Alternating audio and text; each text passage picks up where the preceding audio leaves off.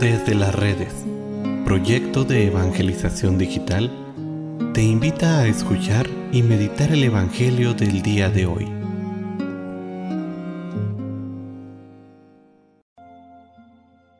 El día de hoy, jueves 21 de julio, escuchemos con atención el Santo Evangelio según San Mateo. En aquel tiempo se acercaron a Jesús sus discípulos y le preguntaron, ¿por qué les hablas en parábolas? Él les respondió, A ustedes se les ha concedido conocer los misterios del reino de los cielos, pero a ellos no. Al que tiene se le dará más y nadará en abundancia, pero al que tiene poco, aún eso poco se le quitará. Por eso les hablo en parábolas, porque viendo no ven y oyendo no oyen ni entienden. En ellos se cumple cada profecía de Isaías que dice, Ustedes oirán una y otra vez y no entenderán. Mirarán y volverán a mirar, pero no verán, porque este pueblo ha endurecido su corazón, ha cerrado sus ojos y tapado sus oídos, con el fin de no ver con los ojos ni oír con los oídos, ni comprender con el corazón, porque no quieren convertirse, ni que se los salve. Pero dichosos ustedes porque sus ojos ven y sus oídos oyen. Yo les aseguro que muchos profetas y muchos justos desearon ver lo que ustedes ven y no lo vieron, y oír lo que ustedes oyen y no lo oyeron. Palabra del Señor.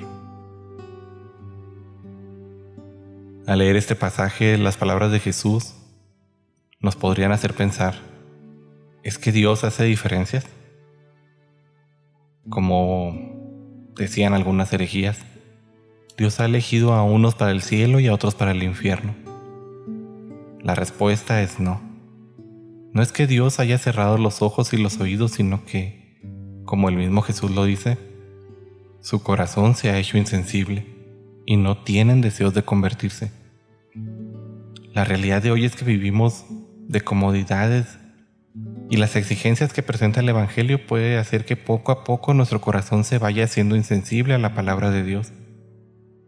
Hoy en día vemos como lo dice el Papa, que la realidad es un pecado que se ha ido diluyendo.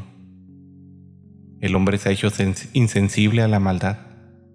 Ya no es extraño en nuestra vida oír sobre el divorcio, por lo que para muchos jóvenes ya desde el inicio de su matrimonio esta es un germen, una posibilidad, la posibilidad de, de divorciarse y volver a comenzar. Es tanto lo que el mundo nos ha mentalizado que el pecado ya no se diferencia mucho más. El pecado nos hace ver que las cosas que hacemos puede que ya no sean tan malas. El corazón del hombre se hace insensible y deja de escuchar la palabra de Dios.